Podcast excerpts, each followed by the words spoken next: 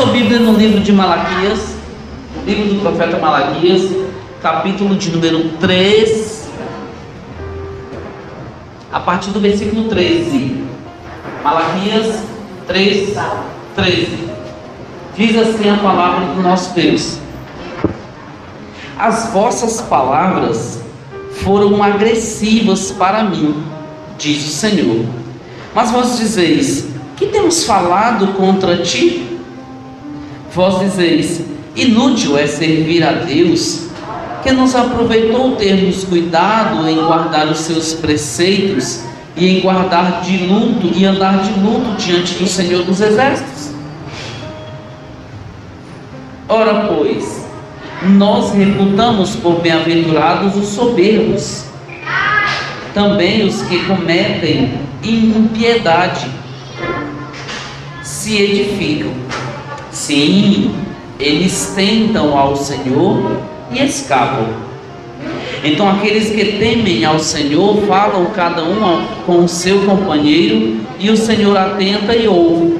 E há um memorial escrito diante dele para os que temem ao Senhor e para os que se lembram do seu nome. E eles serão meus, diz o Senhor dos Exércitos. Naquele dia que farei, serão para mim particular tesouro. Poupá-los-ei como um homem poupa a seu filho que o serve. Então vereis outra vez a diferença entre o justo e o ímpio, entre o que serve a Deus e o que não serve. Amém? Amém. Queridos, nós estamos em, em campanha de oração, esse é um momento de oração, um momento é, de culto em adoração a Deus. E para a gente entender um pouco o propósito do Senhor, a gente viu quarta-feira que Deus nos chama para fazer a diferença no lugar onde habitamos. E agora a gente se depara com essa história ou com esse momento em que o Senhor diz que as nossas palavras, no caso as palavras do povo à época e hoje a gente traz, traz logo para o nosso dia, as nossas palavras têm sido muito agressivas para com Ele. E, e há, há muito de verdade nisso. Malaquias capítulo 3, versículo 13. Então ele diz: olha, depois que ele fala sobre dízimos e ofertas, né, no contexto anterior, ele diz: trazei todos os dízimos à casa do tesouro para que haja mantimento na minha casa, e depois fazer prova de mim. E ele diz: por, por causa de vocês, eu vou repreender o devorador, e o gostador, e etc. E as nações chamarão vocês de bem-aventurados, porque vós sereis uma terra deleitosa. Aí depois que ele diz isso, depois que ele traz a promessa, ele diz: Olha, mas as palavras que vocês proferiram diante de mim não foram nada agradáveis. Antes dele falar sobre dízimo, ele diz: Vocês estão me roubando e perguntam: Em que temos te roubado, Senhor? Agora ele diz: Eu abençoo vocês, eu repreendo todo o mal, eu ministro a vitória, mas as palavras de vocês têm sido muito duras para comigo. As nossas palavras têm sido agressivas. E quando eu mostro isso para vocês, quando eu apresento isso para vocês, vocês dizem: que temos falado contra ti, Senhor? O que temos falado? Sabe, queridos, Deus, Deus nos, nos sonda e nos conhece, e Ele sabe o momento em que nós é, agimos de forma diferente agimos ou temos comportamentos diferentes do, do, do comportamento de um verdadeiro cristão. Lembra que quando, quando eu falei, acho que está com 15 dias aproximadamente, que às vezes a gente zera a nossa vida cristã, nossa experiência cristã, a gente termina de cansado como nós estamos hoje e parece que juntamente com as forças físicas estão as forças espirituais. Mas Deus queria é, em cada, a cada noite, em cada momento, ele queria renovar e queria nos encher, porque o outro dia viria completo de, de batalhas. Foi isso que a gente falou há, aproximadamente 15 dias.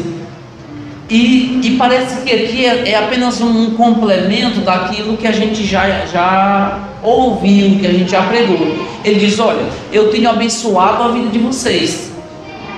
Sabe, eu só quero que vocês sejam fiéis a mim. Tragam todos os dízimos até a minha casa e depois façam prova de mim. Pode fazer prova de mim. diz o Senhor dos Exércitos. E por causa de vocês eu vou repreender o devorador. Ele não vai te destruir. Ele não vai destruir o meu povo. Então era uma, uma promessa assim de um peso de glória muito grande. E de repente, ainda continuando o contexto, ele diz: mas, mas o que vocês falaram foi muito mal, foi muito ruim. E será que isso não, não se repete a cada dia? Será que a gente não tem proferido palavras que não condizem com a santidade de Deus? Será que nós não temos lançado palavras ou lançado a responsabilidade ou a culpabilidade diante de Deus? Será que Deus é o, é o responsável pelo nosso fracasso? Nós o culpamos, nós o responsabilizamos por isso. A gente planeja algo, o homem planeja, o homem organiza, não pergunta a Deus o que ele deve fazer, ou não pergunta a Deus como deve ser feito, ou se esse plano faz parte do plano maior que é o plano de Deus, e ele realiza. E quando dá errado, ele olha para os céus e diz: Está vendo, Deus? Está vendo como tu és mal? Está vendo como eu planejei bem direitinho, mas eu não sei o que aconteceu? Deus só pode estar me castigando. E é, aí a gente coloca a culpa em Deus. Como não deu certo, a culpa é de Deus. Quando dá certo, fomos nós. E aí Deus diz: Olha, as palavras que vocês proferiram contra mim foram muito ruins. E vocês não ficam perguntando, Senhor, onde foi que nós falamos? A gente não consegue o que, o que planejou, repito, e a gente diz, Senhor, mas por quê? Por que tu não deixaste isso? Por que tu não permitiste isso? Porque o Senhor interferiu em tudo isso, estava, em tudo, estava dando tudo certo. Olha, eu montei uma empresa, eu coloquei uma venda lá em casa, né? E de repente eu tinha um projeto de vender feijoada todos os domingos. E, e de repente não deu certo. Não, o Senhor, o Senhor não, não, não me abençoou. É uma grande mentira. Será que o Senhor não tem prazer em nos abençoar e nos fazer crescer? Meus amados, eu não acredito nisso. Talvez tenha sido a forma. Talvez tenha sido o meio, o meio do campo, como a gente chama no futebol.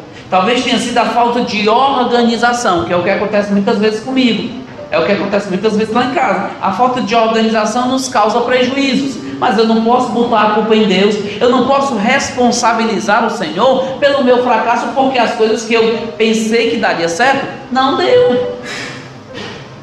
Eu preciso analisar, eu sempre falo isso, eu preciso refletir sobre as minhas ações. Se alguém está em falha, certamente sou eu. Então eu preciso organizar, eu preciso reestruturar, eu preciso reiniciar.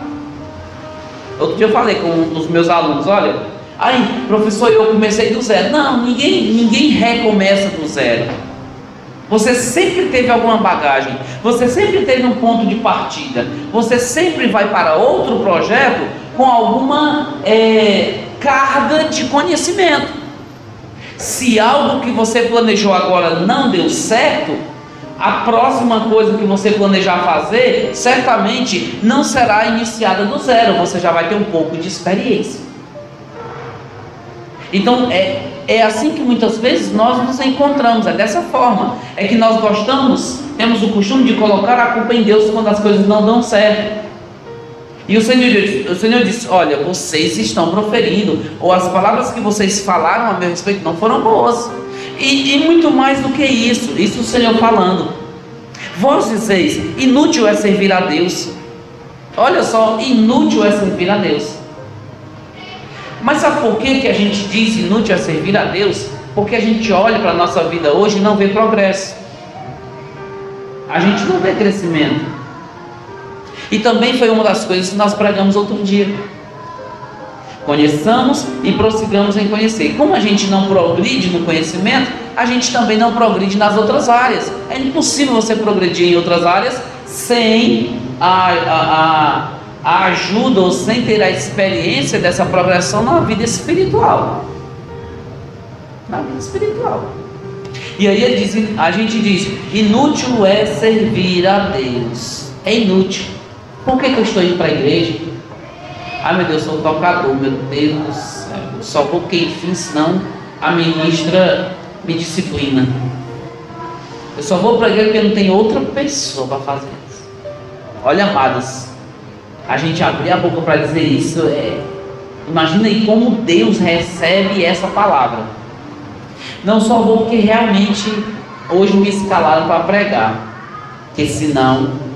Então, amados, a gente diz assim, não adianta assim, a gente vai para a igreja porque senão a igreja fica fechada. Eu vou entregar a chave até lá na pastora porque não tem outra pessoa, mas é muito chato, mas é muito isso, mas é muito aquilo. Sabe? Às vezes nós não pensamos que estamos, nós achamos que não estamos falando para Deus, mas estamos falando para Deus, porque a obra é de Deus, a igreja é de Deus, o trabalho evangelístico, o trabalho na igreja é não é do homem. A gente vive falando isso. Não, eu pretendo agradar a Deus, não, e não aos homens. A gente sempre profere isso, né? Sempre diz. Mas quando chega a hora de fazer a coisa, aí a gente olha para o homem e diz: Não, não vou fazer. Porque é para agradar o homem. Não, assim, sabe? Oh meu Deus, é tão assim, tão assim. Eu só vou por causa disso. A gente não vem por causa de Deus, a gente vem porque tem que fazer. E aí o Senhor escuta isso e diz: Rapaz, eu não gostei. Não gostei daquilo que você falou. Olha, eu, eu, eu te abençoo de uma forma sobrenatural. Eu ministro sobre você a vida. Eu batalho o dia inteiro para que você continue vivo. Eu batalho o dia inteiro, eu envio os meus anjos para ministrarem a vitória sobre você, para te proteger, para te proteger do laço do passarinheiro, da peste perniciosa. Eu te protejo debaixo das minhas asas. Eu envio a minha proteção a você. E o que eu escuto ao final de tudo é: eu só vou porque não tem outra pessoa para fazer? Imagine vocês que são pais ouvindo isso. Eu só vou fazer porque enfim. Porque enfim o quê? Você precisa fazer porque alguém já pagou um altíssimo preço pela tua vida. E se nós formos ao pé da letra, nós não somos livres para fazermos aquilo que bem entendemos.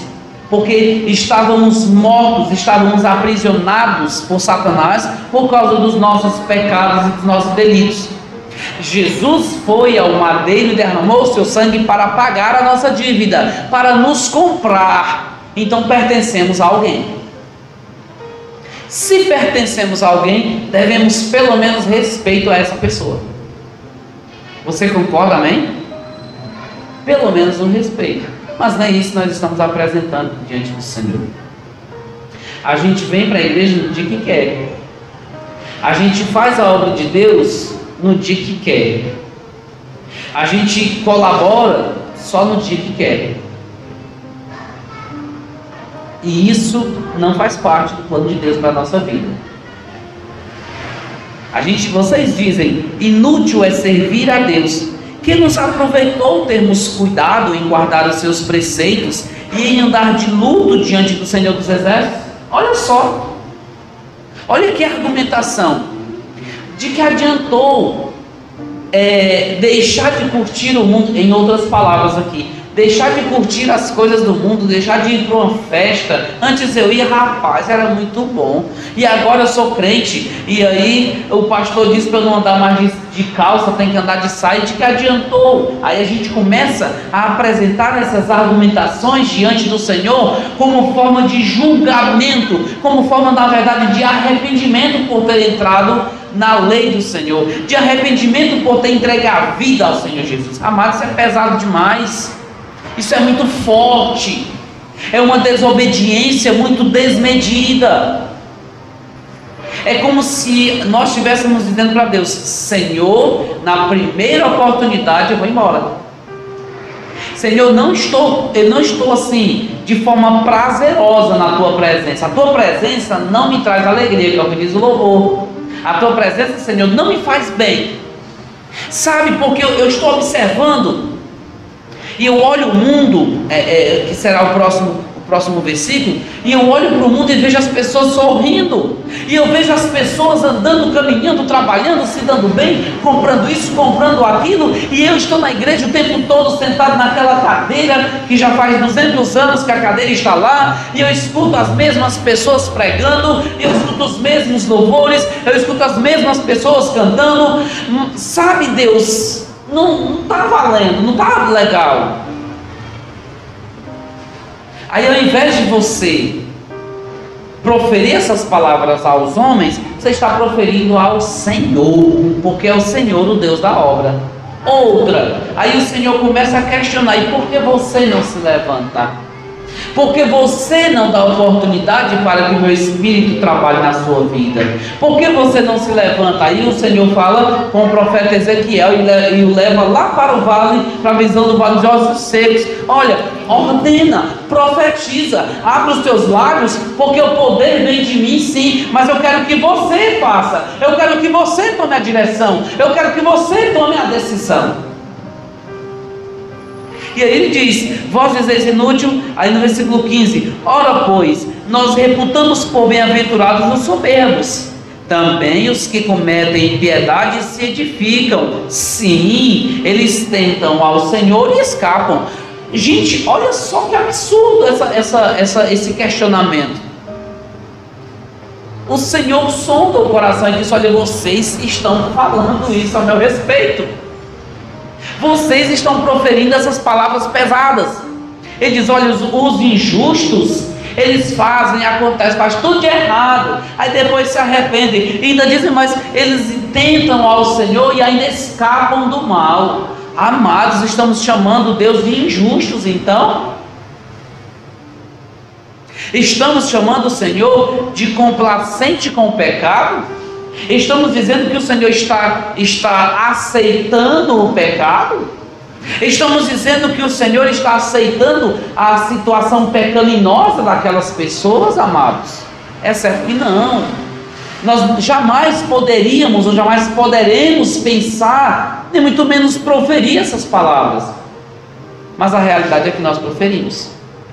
Quando olhamos para a pessoa que não serve a Deus e que de certa forma ela está bem, financeiramente falando principalmente, a gente tem um pouco de inveja. A gente questiona um pouco ao Senhor e pergunta, né, Senhor, por quê? Porque a pessoa que não te serve, a pessoa que não te obedece, é bem sucedida e eu não. Porque a pessoa está crescendo, porque a pessoa tem quatro, cinco bancas lá no centro e eu não tenho nenhuma. E a que eu tenho, na verdade, é alugada. E eu não consigo sair daqui. Sabe, amados? Então a gente, assim, a gente acaba aqui sendo injusto para com Deus nos questionamentos. Por quê? Porque nós não sabemos as circunstâncias pelas quais aquelas pessoas estão, entre aspas, bem-sucedidas. Nós nem sabemos se isso realmente é prosperidade. Não, olhe lá se essas pessoas não estão devendo mais do que o que arrecadam. Olhe lá como foi que essas pessoas conseguiram esses, é, esses quiosques. Eu só preciso saber de mim. Eu só preciso saber da minha vida e da minha intimidade com o Senhor e da minha intimidade com Deus. Mas nós nos importamos tanto com a vida dos outros ou com as vidas dos outros que nos esquecemos da nossa. A gente esquece que o tempo está passando. O que foi que você conseguiu construir hoje? E analisando o que foi que você olhou na vida do outro hoje. Parece que nós temos mais tempo para analisar e para julgar a vida do outro e estamos esquecendo de aproveitar o tempo que Deus tem nos dado para crescermos em Sua presença. O Senhor sonda os nossos corações. E Ele sabe aquilo que você questiona e da maneira com que você questiona. Ele sabe. Por isso é que Ele dá essa resposta. Aí o que, que ele diz aqui no versículo 16? Então, aqueles que temem ao Senhor falam cada um com o seu companheiro, e o Senhor atenta e ouve E é um memorial diante dele para que temem para os que temem ao Senhor e para os que lembram do seu nome. E serão meus, diz o Senhor dos Exércitos. Naquele dia que farei, serão para mim particular tesouro. Poupa-los-ei como um homem poupa a seu filho que o serve. Olha só. Ele diz: Olha, vocês questionam isso, mas esse questionamento que vocês estão fazendo não é justo. Vocês dizem que acham melhor viver no mundo. Vocês olham para as pessoas que ainda não me servem e dizem que assim é melhor ter aquela vida, mas vocês se enganam. Vocês se enganam. Vocês podem ter uma vida muito mais abundante do que a que vocês estão vivendo. De que forma? Ora, adorando a Deus, buscando a presença do Senhor. Ele diz: então aqueles que temem ao Senhor, cada um vai falar com o seu companheiro e o Senhor vai atender, o Senhor vai ouvir, o Senhor vai atender o teu pedido se você fizer.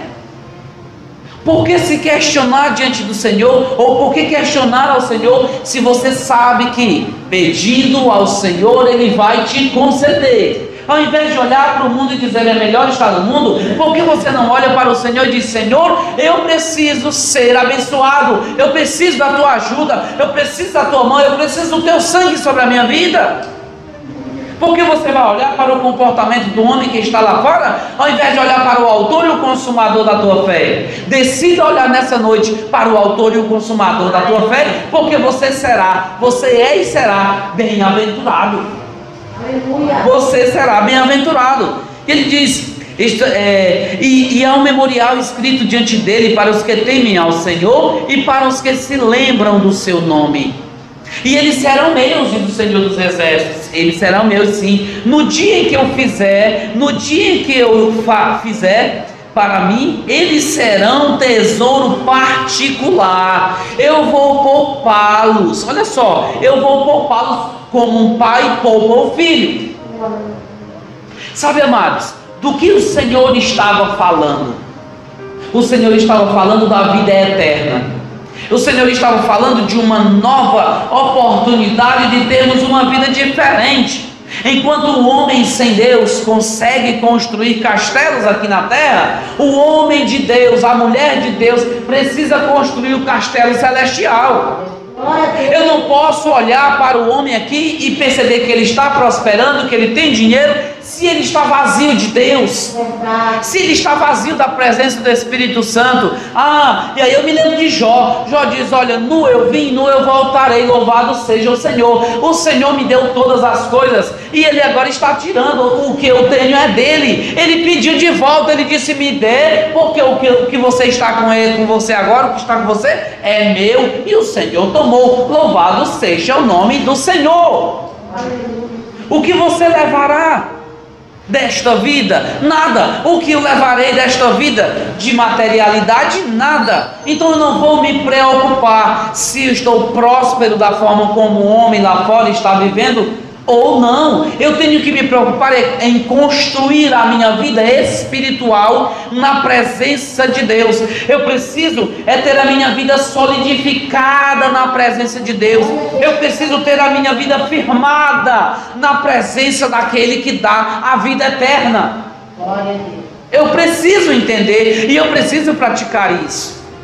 Ele diz: Olha, e eu Farão para mim, eles serão para mim tesouro particular, poupá-los-ei, como um homem poupa o filho que o serve.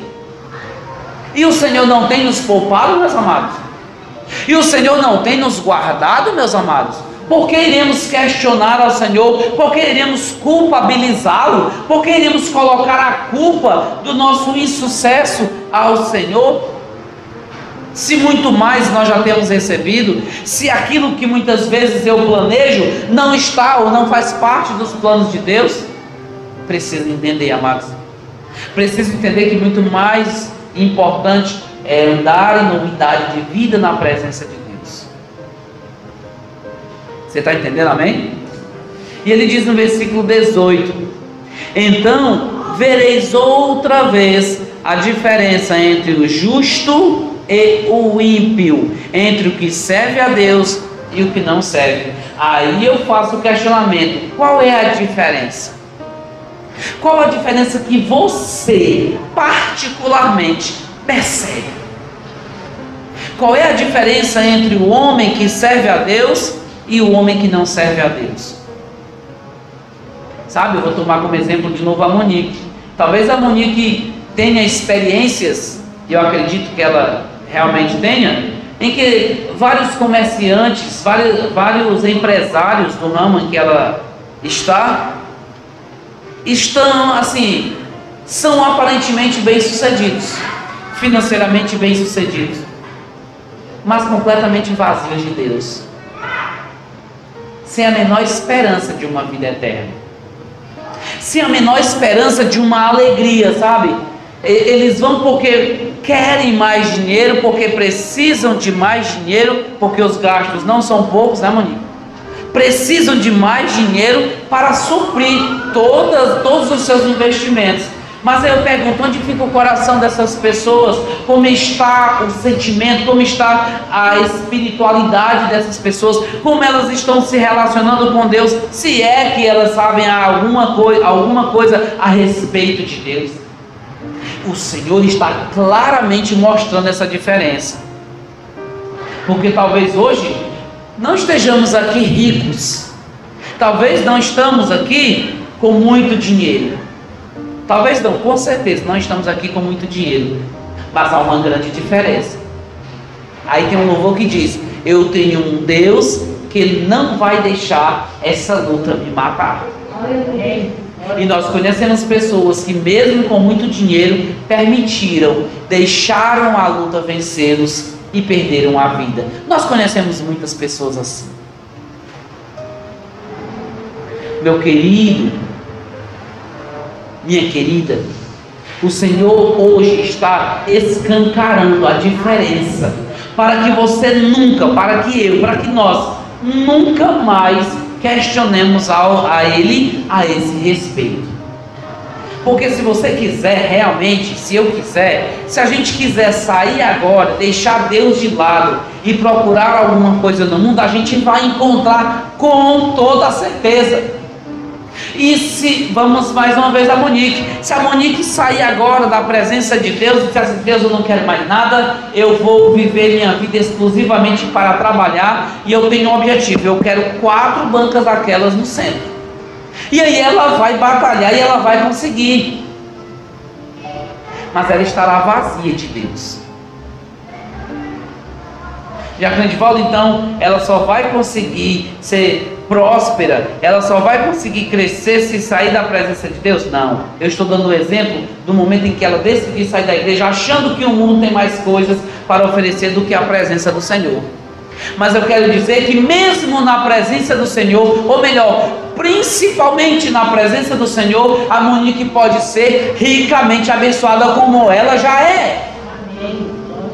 Porque a Bíblia diz: O Senhor é o meu pastor, nada me faltará. Só em não faltar as coisas necessárias já é prosperidade, meus amados. Já é prosperidade. E enquanto muitos outros estão sem dormir, porque precisam trabalhar para pagar as contas, a Monique está na igreja adorando aquele que deu vida, adorando aquele que tudo ministra sobre ela, aleluia.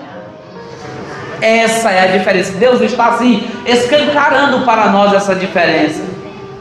Não coloque como referência o dinheiro, coloque como referência a presença de Deus.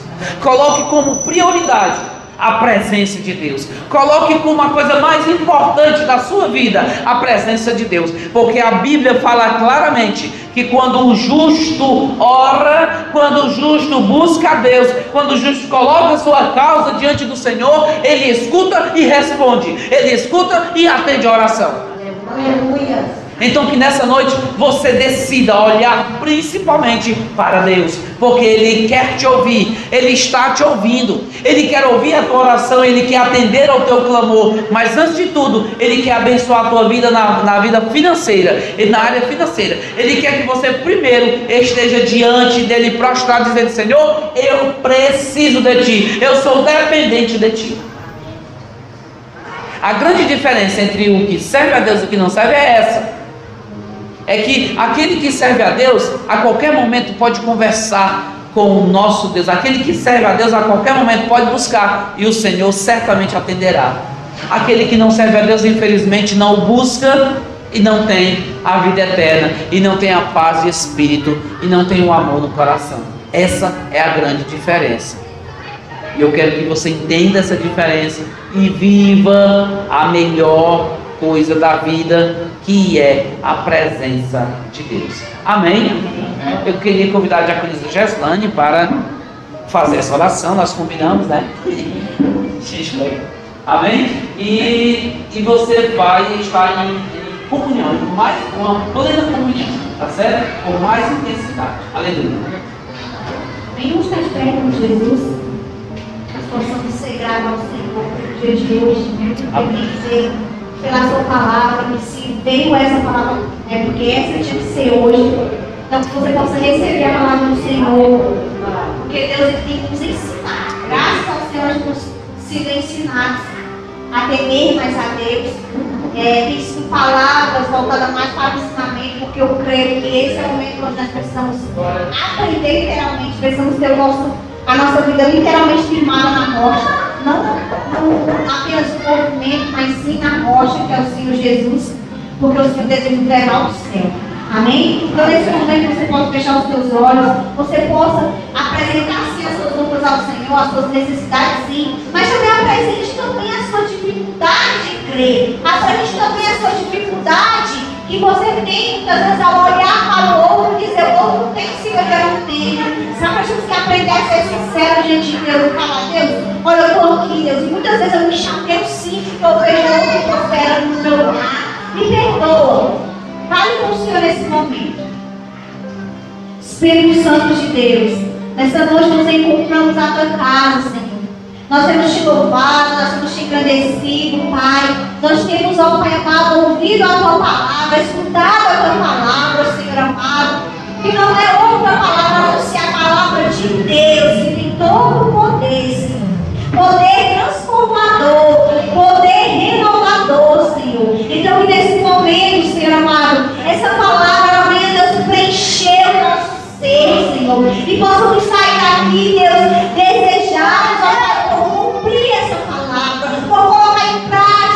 porque esse é o momento que a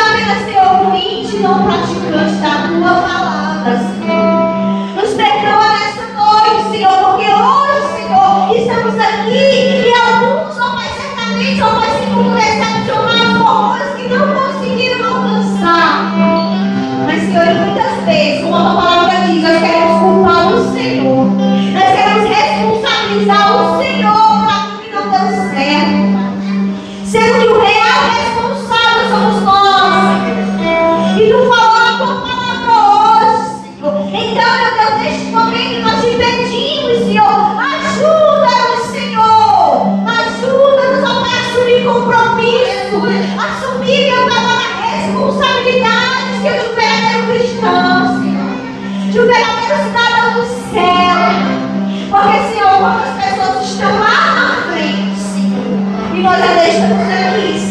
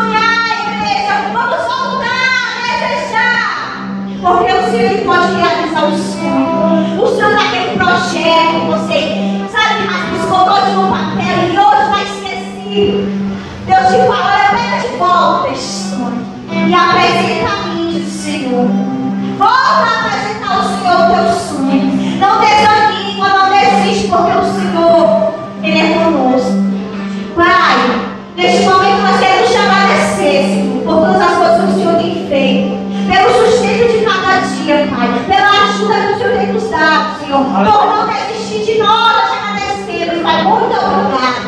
O Senhor que abre sua tua casa, tua igreja, Senhor, que o nosso pastor e os anos, Senhor, que está com filha, Senhor, seja com, com ele todos os momentos, Senhor. Alcança, meu papai, os enfermos da tua casa, o Senhor quer liberar a cura, a libertação.